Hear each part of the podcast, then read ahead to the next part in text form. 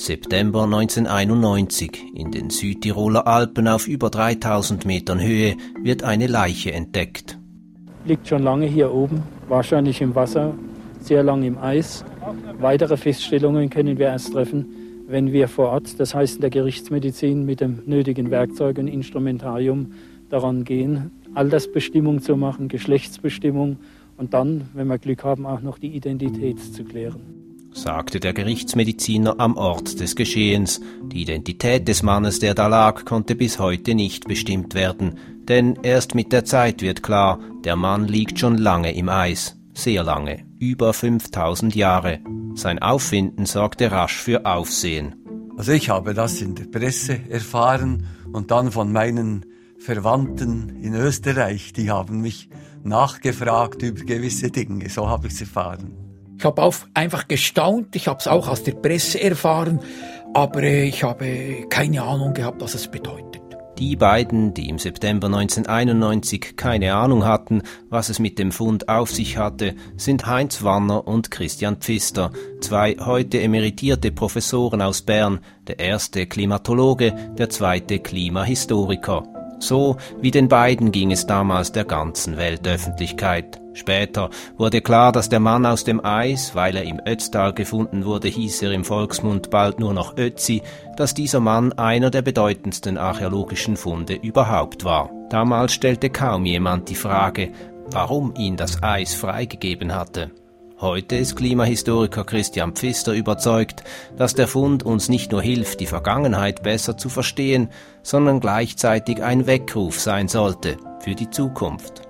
Dass man realisiert, dass die Situation, die wir jetzt haben, unvergleichlich ist mit dem, was in den letzten 5250 Jahren geschehen ist. Nur Ötzi ist zwar ein Star, seinen Fund als Weckruf wahrgenommen haben bisher nur wenige. Warum das so ist, weshalb der Fund des Mannes aus dem Eis ein großer Zufall ist und welche Rolle dabei die Klimageschichte spielt, um diese Fragen dreht sich diese Zeitblende. Ich bin Klaus Ammann.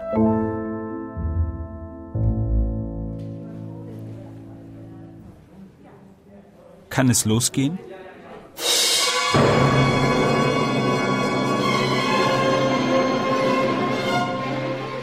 Seit seinem Auffinden fasziniert der Mann aus dem Eis die Menschen.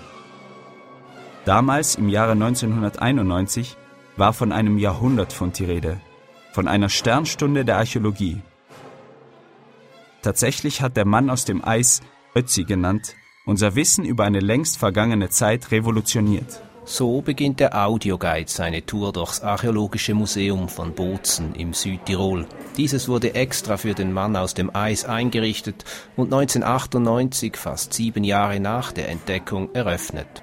Wie ein Heiliger liegt er, Ötzi, im ersten Stock hinter einer kleinen quadratischen Glasscheibe. Nur eine Besucherin, ein Besucher aufs Mal darf hineinschauen. Seine Kammer soll möglichst die gleichen Bedingungen aufweisen wie das Eis, in dem er über 5000 Jahre gelegen hat. Minus 6 Grad, wenig Licht, in regelmäßigen Abständen wird er befeuchtet, damit er nicht austrocknet. Es sei die am besten untersuchte Leiche der Welt, erklärt die Stimme im Audioguide. Der Mann aus dem Eis hatte mittellanges, dunkelbraunes bis schwarzes Haar, Schuhgröße 38 und wurde etwa 45 Jahre alt. Moment mal, woher wissen Sie denn das alles so genau über mich? Ötzi, der Mann aus dem Eis, spricht quasi selbst zu uns Besucherinnen und Besuchern. So erklärt er beispielsweise, was es mit den etwa 60 Tätowierungen auf sich hat, die man an seinem Körper gefunden hat. Sehen Sie, ich war Mitte 40, also ein alter Mann und nicht mehr bei bester Gesundheit. Meine Gelenke waren verschlissen. Ist Ihren Forschern denn nicht aufgefallen, dass sich die Tätowierungen an der Lendenwirbelsäule, am rechten Knie und den Sprunggelenken befinden? Also dort, wo ich die meisten Schmerzen hatte. Bei den Schnitten wurden feine Nervenstränge durchtrennt. Das linderte meine Schmerzen. Ötzi sei für die Wissenschaft in vielerlei Hinsicht ein sensationeller Fund, erklärt die Direktorin des Museums, die Archäologin Angelika Fleckinger, in ihrem stattlichen Büro. Das ist einzigartig. Es gibt natürlich ältere Mumien weltweit, äh, in Südamerika zum Beispiel, aber keine dieser Mumien ist so gut erhalten wie der Mann aus dem Eis. Äh, zum Ersten. Und zum Zweiten haben wir hier einen Menschen, der anscheinend direkt aus dem Leben gerissen worden ist. Also nichts am Körper ist verändert. Nicht so wie bei den ägyptischen Mumien, die man für das Jenseits präpariert hat mit Chemikalien, Organe und entnommen und so weiter. In diesem Fall haben wir einen vollständigen Körper. Und nicht nur der Körper ist erhalten geblieben, auch ein großer Teil der Ausrüstung des Mannes und auch seine Kleider sind unter dem Eis über 5000 Jahre lang so gut erhalten geblieben, dass Wissenschaftlerinnen und Wissenschaftler sich in den letzten Jahren ein erstaunlich detailreiches Bild von den damaligen Lebensumständen machen konnten. Angelika Fleckinger betont, der Fund habe die Archäologie einen großen Schritt weitergebracht. So habe die Wissenschaft dank dem Mann aus dem Eis und insbesondere dank dem Kupferbeil, das er bei sich hatte, eine ganze Epoche umdatieren können. Die Kupferzeit begann wesentlich früher, als wir bis dahin angenommen haben. Und zum Zweiten haben wir aufgrund seiner Bekleidung, die eben aus organischem Material besteht, was wir normalerweise im archäologischen Befund nicht haben, ungemein viel erfahren über die Fähigkeiten der Menschen der damaligen Zeit, über die Ressourcen, die sie genutzt haben und eben auch über das ungemeine Know-how, über das sie verfügt haben. Der Tod von Ötzi bleibt allerdings bis heute ein Rätsel. Zwar haben Wissenschaftler zehn Jahre nach dem Fund in einer Röntgenaufnahme unter dem Schulterblatt eine Pfeilspitze entdeckt. Damit war klar, dass der Mann vor 5280 Jahren von hinten erschossen worden war. Aber warum? Der tödliche Pfeil traf genau in die Unterschlüsselbeinarterie. Der Mann aus dem Eis ist wohl innerhalb von Minuten verblutet. Vielleicht hat er noch versucht, den Pfeil aus der Wunde zu ziehen, Vielleicht hat aber auch sein Mörder den Pfeil herausgezogen, um keine verräterischen Spuren zu hinterlassen. Warum wurde Ötzi getötet? Wer war sein Mörder? Die Spuren haben sich im Dunkel der Vergangenheit verloren. Der jungsteinzeitliche Kriminalfall wird sich wohl nie vollständig aufklären lassen. In der Ungewissheit werden auch die Besucherinnen und Besucher des Ötzi-Museums um ihre Vermutungen gebeten – die meisten gehen, laut Museumsdirektorin Angelika Fleckinger, von einem Eifersuchtsdrama aus, einer der häufigsten Mordgründe heutzutage. Ist es legitim, so die Vergangenheit mit der Gegenwart zu erklären?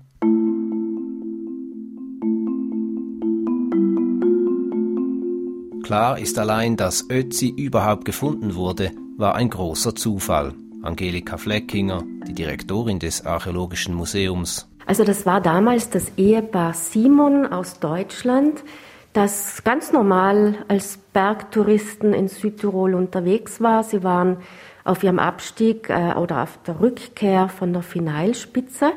Und zu unserem Glück, muss man sagen, haben sie sich da ein bisschen verlaufen. Also sie sind nicht den normalen Weg äh, zurückgegangen, sondern sind an dieser Felsmulde vorbeigekommen. Und der Herr Simon hat mir gesagt, dass äh, Ihnen zuerst etwas Braunes aufgefallen ist. Also wenn man sich die Geologie vor Ort anschaut, da dominieren Grautöne. Braun ist eher selten, es war auffällig.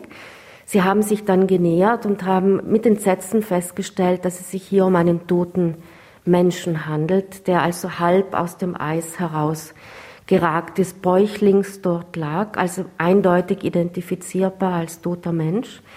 Sie haben dann äh, zwei, drei Fotos gemacht, sind dann abgestiegen zur Similauenhütte und haben dem Hüttenwirt erzählt, dass an dieser Stelle eben ein toter Mensch liegt und so nahm die Geschichte, die Fundgeschichte des Mannes aus dem Eis dann auch ihren Lauf. Diese Fundgeschichte machte schnell die Runde, weit über die Grenzen des Südtirols hinaus.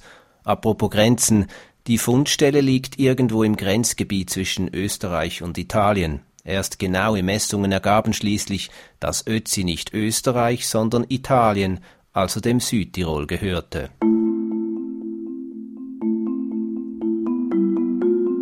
Ötzi war ein Quantensprung für die Archäologie. Erst allmählich wurde klar, dass er auch in der Klimageschichte eine Zäsur war. Christian Pfister, damals Professor für Klimageschichte an der Universität Bern, erinnert sich. Ich habe einfach gestaunt, ich habe es auch aus der Presse erfahren, aber äh, ich habe keine Ahnung gehabt, was es bedeutet. Erst 10 bis 15 Jahre später habe er einen Zusammenhang hergestellt zwischen dem sich beschleunigenden Klimawandel und dem Fund des Ötzi, sagt er. Das ist sehr, sehr langsam hat sich das entwickelt, dass diese beiden Dinge, das rasche Climatic Change und der Ötzi-Fund irgendwie zusammengehören. Das waren zwei getrennte äh, Dinge, die man plötzlich als zusammengehörig erfahren hat. Zusammengehörig deshalb, weil klar geworden ist, dass Ötzi ohne die Klimaerwärmung der letzten Jahrzehnte wohl noch Jahrtausende unentdeckt geblieben wäre. 1991 war die Fundstelle nur etwa während fünf Tagen schneefrei. Just in dieser Zeit hat das Bergsteiger-Ehepaar Ötzi entdeckt. Seit rund 25 Jahren aber apert die Fundstelle jeden Sommer über mehrere Wochen aus. Christian Pfister ist heute pensioniert. Zusammen mit dem Klimawissenschaftler Heinz Wanner, ebenfalls ein früherer Professor der Universität Bern, hat er letztes Jahr ein umfangreiches Buch veröffentlicht zur Geschichte des Klimas in Europa in den letzten 1000 Jahren. Darin beschreiben die beiden den Fund des Ötzi als einen Weckruf für die Menschheit. Christian Pfister erläutert dass man realisiert, dass die Situation, die wir jetzt haben, unvergleichlich ist mit dem, was in den letzten 5250 Jahren geschehen ist, dass wir jetzt wieder auf diesem einmaligen Stand sind, vielleicht auch schon weiter zurück, aber Ötzi ist eine Art Personalisierung von Climatic Change. Und der Klimatologe Heinz Wanner ergänzt, dass die rasche Erwärmung des Klimas seit dem Ende des letzten Jahrhunderts nicht natürlich sei. Eigentlich hätte es eher kälter werden sollen auf der Erdoberfläche. Wegen der Abnahme der Sonneneinstrahlung auf der Nordhemisphäre, vor allem im Sommer, wurde es immer kühler und wir müssten eigentlich jetzt in einer extrem kühlen Phase stecken. Diese Kühlphase wurde aber seit der zweiten Hälfte des 19. Jahrhunderts schlagartig äh, behoben oder unterbrochen, nämlich durch den menschgemachten Treibhauseffekt. Das ist der, der wichtigste Faktor. Es wurde konstant wärmer und das Eis taute immer mehr, also auf einen Stand wie eben vor acht bis sechstausend Jahren und damit kam diese Leiche zum Vorschein. Anders als die meisten Besucherinnen und Besucher des Archäologiemuseums in Bozen interessieren sich Klimatologe Wanner und Klimahistoriker Pfister nicht so sehr für die Todesursache des Ötzi oder für die exakten Verwendungszwecke der Dinge, die der Mann aus dem Eis bei sich hatte. Vielmehr sei es wichtig, der Öffentlichkeit bewusst zu machen, warum eine Leiche nach über 5000 Jahren zum Vorschein kam.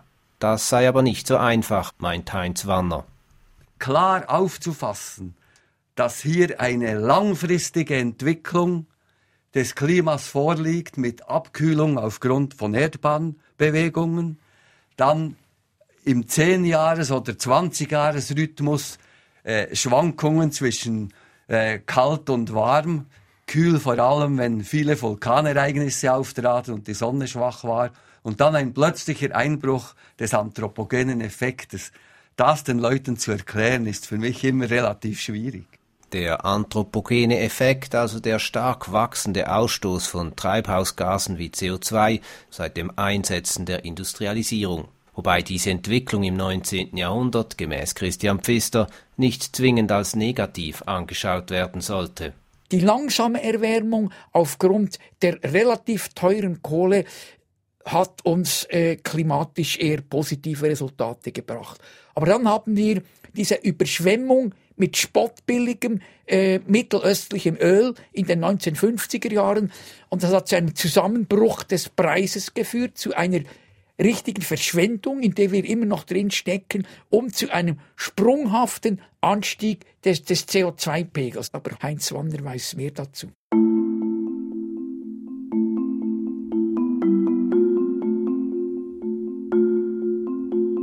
Heinz Wanner und Christian Pfister, der Klimafolgenforscher und der Klimahistoriker, ergänzen sich im Gespräch. Sie geben Antworten im Ping-Pong. Heinz Wanner hat dabei mehrere tausend Jahre im Blick und stützt sich vor allem auf natürliche Quellen. Eisbohrkerne, dann Baumringe kann man von, von alten Baumstrünken, die ausgegraben werden, dann Stalagmiten aus Höhlen, Sedimente und so weiter. Man hat eine ganze Palette von natürlichen Archiven, die man dann äh, in der Gegenwart kalibriert und dann kann man die Temperaturen und zum Teil auch die Feuchte zurückrechnen. Christian Pfisters Quellen sind jünger, es sind schriftliche Aufzeichnungen. In historischen Archiven erforscht er die Klimageschichte der letzten rund 1000 Jahre. Seine Schlüsse zieht er aus ganz unterschiedlichen Aufzeichnungen. Besonders hilfreich seien beispielsweise solche zur Weinernte im Mittelalter.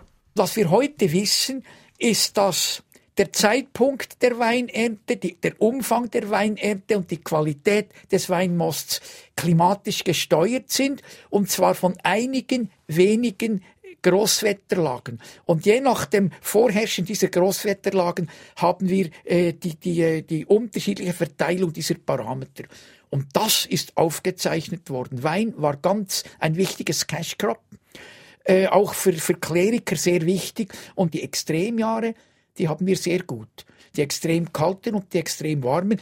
Je näher es beim, bei unspektakulären ist, desto schwammiger sind die Aussagen. Übrigens, die Schweiz verfügt über ausgesprochen viele und detaillierte solche klimageschichtliche Aufzeichnungen. Hervorragende Beobachtungen auch der Natur. Zum Beispiel hat ein Pfarrer über das Verschwinden von Schneeflecken an der Stockhornkette Buch geführt. Genau gesagt, der Flecken ist dann und dann geschmolzen.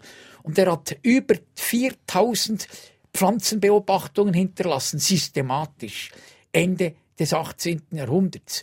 Es ist nur einer von vielen, von Pionieren, die wir haben in der Schweiz auf diesem Gebiet. Und auf die Aufzeichnungen dieser Pioniere können sich Christian Pfister und seine Kolleginnen und Kollegen in der Schweiz stützen. Entsprechend groß ist die Anerkennung, die die Schweizer Klimageschichte international genießt. Was Heinz Wanner und Christian Pfister sagen und schreiben, wird weltweit wahrgenommen. Auch das, was sie vom Fund des Ötzi halten. Heinz Wanner situiert diesen in der Klimawissenschaft, während dem Historiker Christian Pfister auffällt, welche gesellschaftlichen und politischen Entwicklungen gleichzeitig abgelaufen sind. 1989 war nicht nur eine globale politische, sondern auch eine globale klimatische Zäsur, denn von diesem Jahr an hat die bisher langsame globale Erwärmung rasch an Fahrt gewonnen. Und zwei Jahre nach dem Fall der Mauer wurde die Gletschermumie im Herbst 1991 in einer Schmelzwasserpfütze gefunden. Der Klimawandel mag dazu geführt haben, dass Ötzi gefunden wurde, doch beeinflusst das Klima auch die Weltgeschichte. Sogenannte Klimadeterministen und Deterministinnen versuchen solche Zusammenhänge zu belegen. Christian Pfister ist zurückhaltend. Einfache Schlüsse könne man da selten ziehen, sagt er. Die Dynamik einer Gesellschaft ist von einer Vielzahl von Einflüssen abhängig, von denen die meisten mit Witterung und Klima nichts zu tun haben. Viel ausschlaggebender für das Schicksal von Völkern äh, waren machtpolitische Gelüste von Diktatoren und schwere Kriege, wie die Geschichte des 20. Jahrhunderts und die jüngste Gegenwart zeigt. Natürlich können extreme Klimasituationen wie Dürren Hungersnöte auslösen, doch entscheidend, so Christian Pfister, sei die Fähigkeit einer Gesellschaft, auf den Mangel an Nahrungsmitteln zu reagieren, ihre Verletzlichkeit. Gibt es sehr große soziale Differenzen? Ist die betreffende Gesellschaft in der Lage, Importe zu organisieren oder ist sie abgeschlossen? Und so weiter. Klimahistoriker Pfister ist deshalb skeptisch gegenüber der oft geäußerten These, dass die französische Revolution nie stattgefunden hätte, wenn es kurz zuvor nicht Ernteausfälle und Hunger gegeben hätte. Tatsächlich sei es im Sommer zuvor zuerst sehr warm gewesen in Frankreich, dann habe im Juli ein schwerer Hagelzug große Teile der Ernte zerstört, und schließlich sei ein außergewöhnlich kalter Winter dazugekommen. Aber das eigentliche Problem, das zur Revolution geführt habe, seien die enormen Schulden, unter denen das Königreich damals geächzt habe. Da hat man drei Stände gewählt, Abgeordnete, Adel, Geistlichkeit, dritter Stand, und die sollten das Problem in einem Augenblick lösen, als eine Hungerrevolte ausbrach, und die führte zum berühmten Sturm auf der Bastille. Sprich, matchentscheidend war das Klima für die französische Revolution nicht, aber die französische Gesellschaft war damals sehr verletzlich und so brachte eine klimabedingte Hungersnot das Fass zum Überlaufen. Das Beispiel zeigt, wichtig ist der Blick auf lange Zeiträume, auf Klimadaten aus mehreren Jahrhunderten. Diese zeigen laut Christian Pfister, dass die landwirtschaftliche Produktivität und damit die Zahl der Menschen in Europa über Jahrhunderte mehr oder weniger direkt vom Klima abhängig gewesen seien. Um 1750 setzt ein ganz neues Muster ein, in dem die, die, die Gesellschaft durch Recyclingverfahren äh, die landwirtschaftliche Produktivität in einem Ausmaß steigert, dass die Bevölkerung wächst, ohne dass das Klima etwas dazu beiträgt. Die Verletzlichkeit der Gesellschaft, wie sie auch die französische Revolution beeinflusst hat, sei in letzter Zeit wieder gewachsen, nach einer langen, relativ stabilen Phase, stellt der Klimafolgenforscher Heinz Wanner fest. Durch die Komplexität der Gesellschaft, durch die hohe Mobilität, durch die, durch die technischen Systeme ist eigentlich die Gesellschaft anfälliger geworden und wir laufen eigentlich jetzt wieder in eine neue Verletzlichkeit hinein. Und diese neue Verletzlichkeit mache ihm Sorgen, sagt der emeritierte Klimaprofessor. Die Modellrechnungen zeigen uns ja für die Zukunft, wenn die Temperatur eben 1,5 Grad zunimmt, oder ich glaube, es wird mehr sein, dass, dass wir eben eine starke Hitze erhalten, mit langen Hitzeperioden, aber dazwischen, weil eben die Temperatur zunimmt und damit die Feuchte zunimmt, werden auch dann kurzfristige Niederschläge viel stärker sein. Also wir werden längere Hitzeperioden haben und dazwischen relativ massive Niederschläge. Und das, das ist vor allem das, was uns auch dann verletzlich macht. Zwar habe es in der Klimageschichte immer wieder Überraschungen gegeben, doch auf eine unerwartete Abkühlung des Klimas zu hoffen, wäre laut den beiden Forschern naiv. Heinz Wanner Nein, ich glaube, da, da sind die Modelle heute derart gut, dass äh, Voraussagen wirklich möglich sind. Ich habe eigentlich großen Respekt, ich habe eigentlich fast ein bisschen Angst davor, auch für meine Enkel, für unsere Enkel, dass, dass Hitzewellen in der Form, wie sie letztes Jahr, letzten Sommer in Kanada aufgetreten sind, auch bei uns auftreten können. Und wenn ein solches Ereignis auftritt, eine solche Hitzewelle, vielleicht unterbrochen durch Starkniederschläge, so ist das ein großes Problem. Auf diese großen Probleme habe der Fund des Ötzi eigentlich hingewiesen, sagt der Klimahistoriker. 1991 und auch in den darauffolgenden Jahren habe das aber niemand realisiert, stellt Christian Pfister fest. Ich würde sagen, erst in der Rückschau auf die letzten Jahrzehnte, das gilt auch für mich, ist klar geworden, dass Ötzis Fund als klimageschichtlicher Weckruf verstanden werden muss. Nur sind wir viel zu spät erwacht. Wobei Klimaaktivistinnen und Aktivisten wohl bestreiten würden, dass die Gesellschaft tatsächlich schon erwacht ist. Auf jeden Fall, so Christian Pfister, hätten wir weitere Zeit verloren, um den Klimawandel energisch zu bekämpfen. Eine Umstellung hält der Historiker immer noch für möglich, aber fraglich ob es uns gelingt, unser Energiesystem rasch genug umzustellen. Technisch ist es möglich, ob es gesellschaftlich und global möglich ist, äh, wissen wir noch nicht so genau.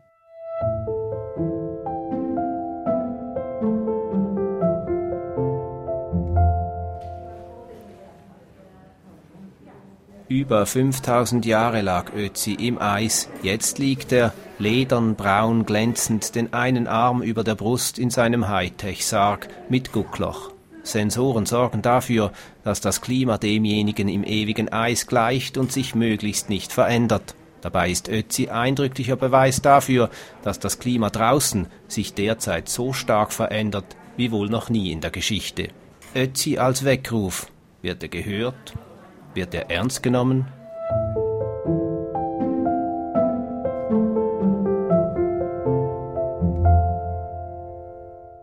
Das war eine Zeitblende zur Klimageschichte. Mein Name Klaus Ammann. Diese und alle anderen Folgen des SRF Geschichtspodcasts finden Sie jederzeit online zum Herunterladen und Abonnieren auf srf.ch-audio und auf allen gängigen Podcast-Plattformen.